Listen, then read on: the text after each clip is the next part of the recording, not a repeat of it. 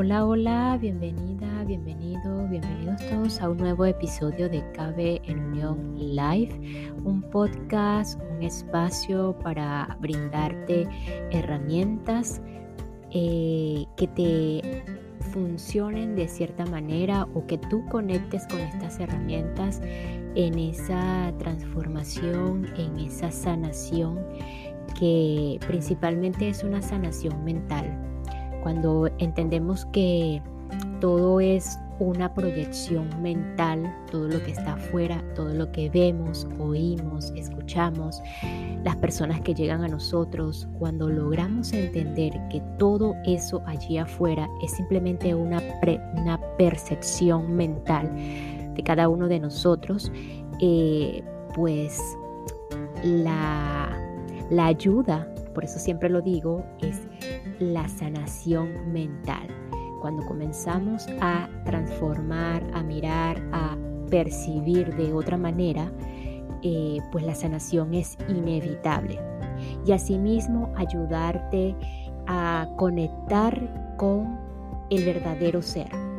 Si todo allí afuera es una percepción mental en donde aparentemente tenemos que corregir y mirar o observar de otra manera, cuando, sobre todo cuando estas percepciones nos están quitando la paz, pues eh, realmente nos, nos podemos eh, determinar o podemos finalmente eh, recordar que esa percepción no somos, no, somos realmente y podemos desidentificarnos totalmente. Entonces la ayuda es principalmente a recordar el verdadero ser.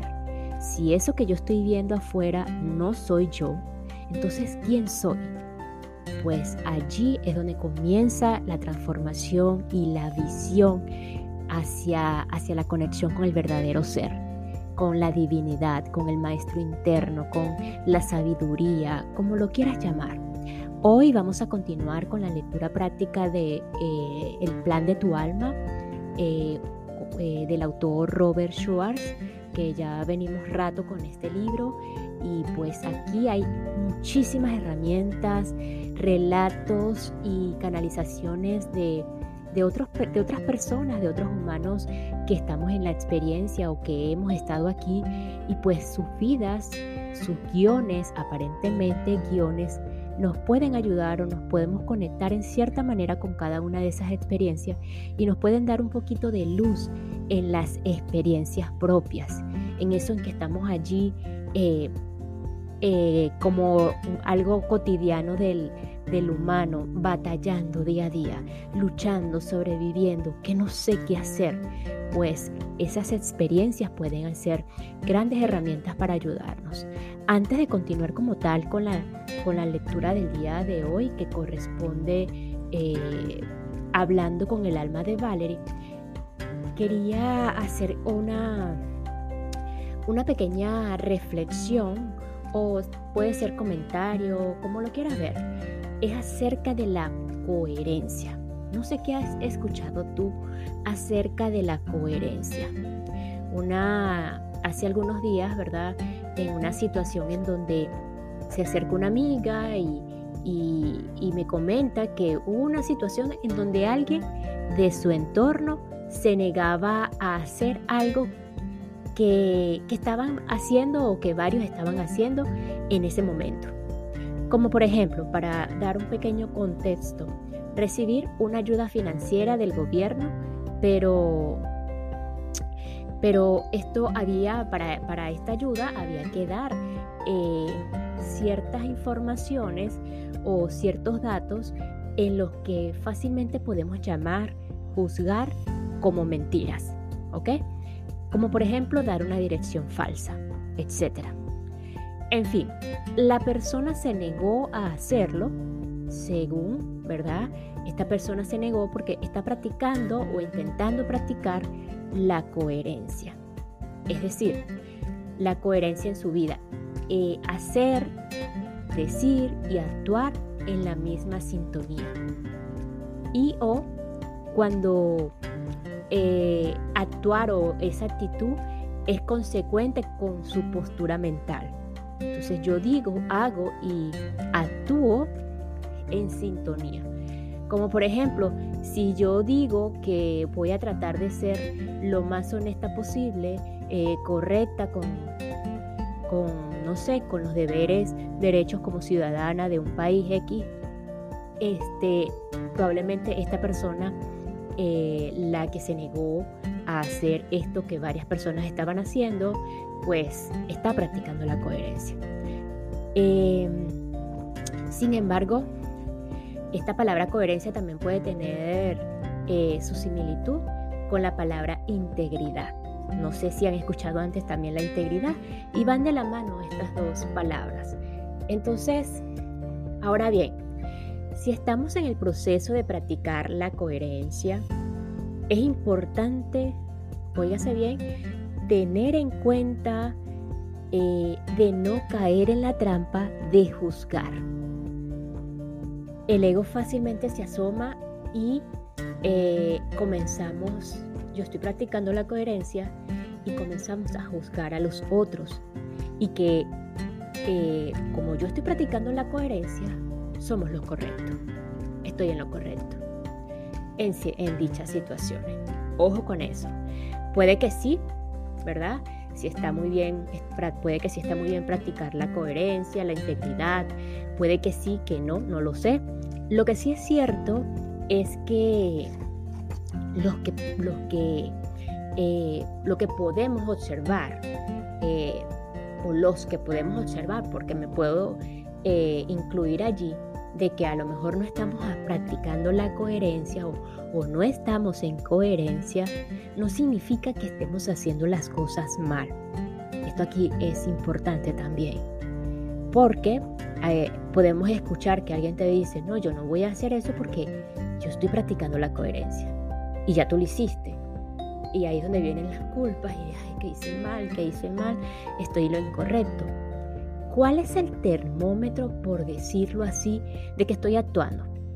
Eh, haciendo, diciendo, eh, en sintonía eh, y por qué no sintiendo de X manera lo mismo, en sintonía y consecuencia mental. El termómetro es la paz, esa sensación de serenidad, de calma, de que lo que estoy haciendo no sé si está bien, no sé si está mal, no sé si está correcto, pero yo me siento en paz. Eh, así sea que tú digas una mentira, entre comillas. Eh, si te sientes en paz, pues eh, la coherencia puede quedar a un lado.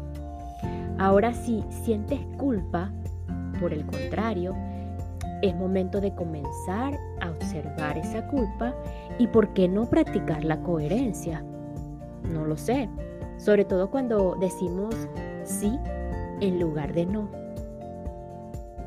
Que no queremos, pero decimos sí. Ahí hay una incoherencia. O viceversa. Pero una vez más, ojo con los juicios. Y bueno, con esta introducción pasamos a la lectura de eh, el plan de tu alma, específicamente hablando con el alma de Valerie. Y si eres de los que quieres escuchar desde el inicio de este libro, pues te invito a episodios anteriores donde comenzó este libro, esta maravillosa, esta maravillosa herramienta que nos puede brindar muchísimos, eh, como lo decía en un inicio, destellos de luz para nuestras vidas. Continuamos entonces. Y esta pequeña pausa es para enviar un saludo y agradecimiento a los nuevos eh, oyentes acá en Estados Unidos desde Kansas City, Wisconsin, eh, Detroit, en Michigan y Phoenix en Arizona. Thanks so much. I appreciate. Um, thanks for listening.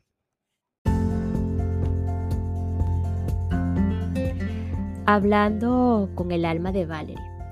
A través de Dead, tanto Dustin como Dizzy habían confirmado que estaban bien y que sus tempranas muertes físicas habían sido planeadas antes de nacer. Pensé que la experiencia de hablar con ellos había sido sanadora para Valerie, había aprendido más sobre por qué habían tenido lugar sus muertes y lo más importante, había podido expresarles su amor. Y ellos, por su parte, le expresaron el suyo. Para comprender mejor por qué un alma elegiría antes de nacer perder a su, a su prometido y a su hijo, pedí a la medium Corby Midlade que canalizara el alma de Valerie. Yo quería descubrir más del programa de su vida de Valerie y del propósito profundo de su desafío vital. Además, deseaba escuchar la sabiduría que el alma de Valerie podía ofrecer acerca del cómo y del por qué, en general, las almas planean sus encarnaciones. Dado que nuestras almas contienen la conciencia de cada personalidad en la que se han encarnado alguna vez, a veces se expresan en, plural al ser canalizadas, justo como hace el alma de Valerie en la siguiente conversación. La canalización comenzó con algunos minutos de silencios mientras Corby entraba en trance. Cuando sentí que estaba preparada, comencé con la pregunta fundamental. ¿Por qué Valerie experimentó la pérdida de su prometido y de su hijo? Pregunté ya había pasado por eso antes y lo había llevado mal. Los dos casos anteriores tuvieron lugar en las guerras mundiales, anunció el alma de Valerie. Igual que cada persona tiene una energía única, también la tienen los seres espirituales. Cuando el alma de Valerie comenzó a hablar a través de Corby, sentí un súbito cambio de energía. De un modo distinto a las convencionales cinco sentidos, sentí la presencia, la fuerza vital del yo superior de Valerie. Y después de hablar con Corby en varias ocasiones, estaba claro que el tono y la inflexión de su voz era ahora totalmente diferente. Perdió a su prometido en 1916, continuó el alma de Valerie. Había una superstición según la cual cuando volvías al frente en la Primera Guerra Mundial, no debías estar prometido, porque era como poner una diana en tu espalda. Su prometido y ella pensaron que serían la excepción. Cuando el prometido murió, ella se volvió loca, intentó tirarse por la ventana, se negó a comer y se convirtió en motivo de pena y escándalo en su familia, que vivía en la zona sur de Inglaterra. Aunque no era noble, tenía buenos contactos. Consiguió suicidarse en 1920. Nació muy poco después, como hacen muchos suicidas. Esta vez es la, en la zona oeste de los Estados Unidos. Era de origen extranjero, se casó a los 18 años y tuvo un hijo. La metieron en un campo de internamiento durante la, Segunda Guerra Mundial porque no era totalmente americana. Perdió el rastro de su hijo, que le había sido arrebatado. Tenía la constante y desolada esperanza de encontrarlo vivo. El niño murió antes de los 20 años en un accidente automovilístico, mientras cruzaba una carretera estando borracho. El prometido, el hijo y ella han estado interpretando amor y pérdida durante bastante tiempo. Esperamos y rezamos porque la personalidad Valerie comprenda ahora la fugacidad de la pérdida y que es posible seguir adelante sin un ser querido hasta la reunión, de nuevo fuera del cuerpo. Me detuve un momento para asimilar todo lo que estaba diciendo. Nos habían presentado esta riqueza informativa en un tono seguro, aunque compasivo. No había señales de juicios, solo el reconocimiento de que Valerie no había podido superar sus pérdidas en dos vidas pasadas. Es interesante que su hijo en la vida de la Segunda Guerra Mundial muriera aproximadamente a la misma edad que Dustin tenía en esta vida. Me pregunté qué vendría a continuación. ¿Eres el yo superior de Valerie? Pregunté con gran interés. Sí, quiero dejar claras las vidas anteriores. El prometido de que murió en la guerra de 1916 era DC y el hijo que murió mientras Valerie estaba internada era Dustin. Sí. Has mencionado que queréis que Valerie comprenda la fugacidad de la pérdida. ¿Por qué es importante que una personalidad comprenda esto? Lo pregunté deliberadamente en un tono tranquilo. Quería que el alma de Valerie supiera que mis preguntas pretendían descubrir el significado y no intentar que persiguiera errores en su plan de vida. Consideramos que la pérdida mal entendida es un descarrilamiento o descarrilamiento. Cuando comprendes la impermanencia, cuando comprendes que el cambio es verdaderamente la única constante en el continuum espacio-temporal, comprendes que esas pérdidas vienen y van. Estas almas han estado con ella una y otra vez. Son verdaderas almas gemelas. Ella puede extraer de esta experiencia las bendiciones que ambos le proporcionan y tomarlas para mejorar su vida en lugar de descarrilar su dirección positiva con recriminaciones a sí misma, a Dios o a la fe. La personalidad es creada por el alma, el yo superior, añadió el alma de Valerie. La personalidad es la ilusión que se requiere en la tierra, en este espacio, tiempo, para aprender las lecciones que hay que aprender. Por eso sin un cuerpo y sin tiempo hay lecciones que no pueden aprenderse. Ahora que habíamos zanjado este tema, parecía un buen momento para explorar las diferencias entre personalidad y alma. Entiendo que la personalidad, dije, consiste en un núcleo permanente y eterno que sobrevive a la muerte y que se reúne con el alma tras la muerte, así como también en ciertos rasgos temporales que existen solo durante una vida es así. Entonces cuando la personalidad muere en una vida concreta, por ejemplo cuando Valerie muera en esta vida, su núcleo permanente se reunirá contigo. En este momento no estamos separados. No lo consideramos reunificación, porque eso implica una separación. Nunca hay separación. Lo que la personalidad siente tras la muerte cuando se siente uno con Dios y con el yo superior, es sencillamente la desaparición de las, telarañas que oscurecían su visión. Por eso no significa que no estuvieran conectadas.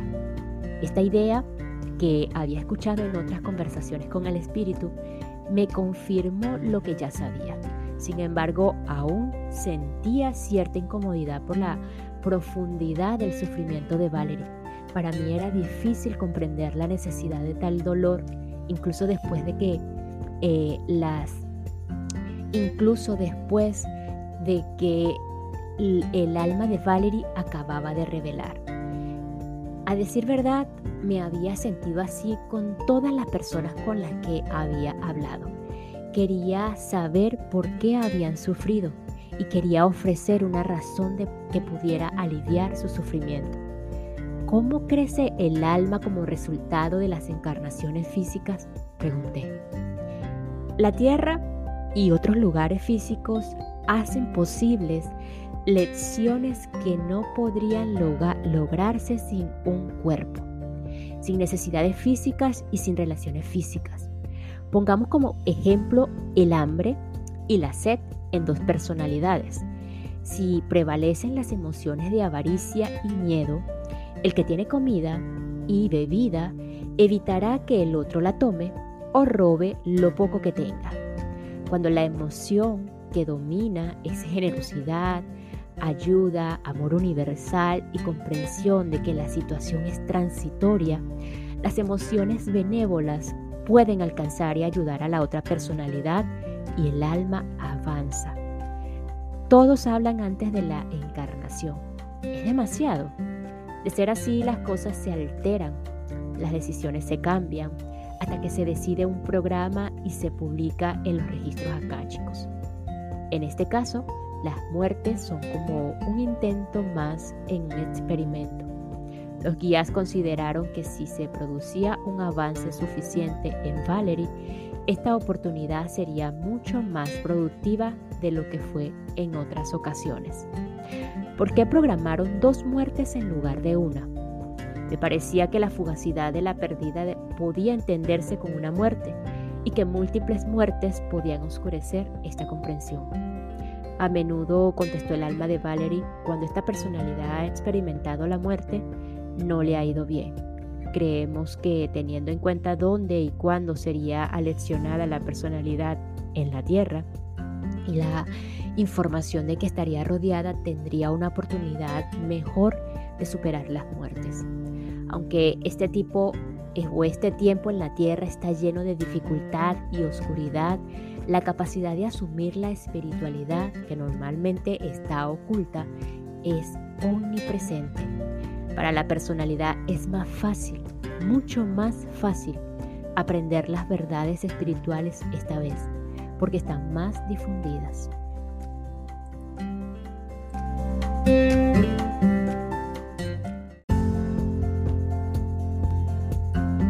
Y nos despedimos de este episodio con la siguiente frase. La personalidad es la ilusión que se requiere en la tierra, en este espacio-tiempo, para aprender las lecciones que hay que aprender. Por eso sin un cuerpo y sin tiempo hay lecciones que no pueden aprenderse. Nos escuchamos en el próximo episodio para continuar con el plan de tu alma y ya en este caso hablando con el alma de Valerie. Justo en una pregunta queda este episodio para continuar en el siguiente. ¿Creéis que Valerie está logrando lo que querías que consiguiera? Gracias, gracias, gracias.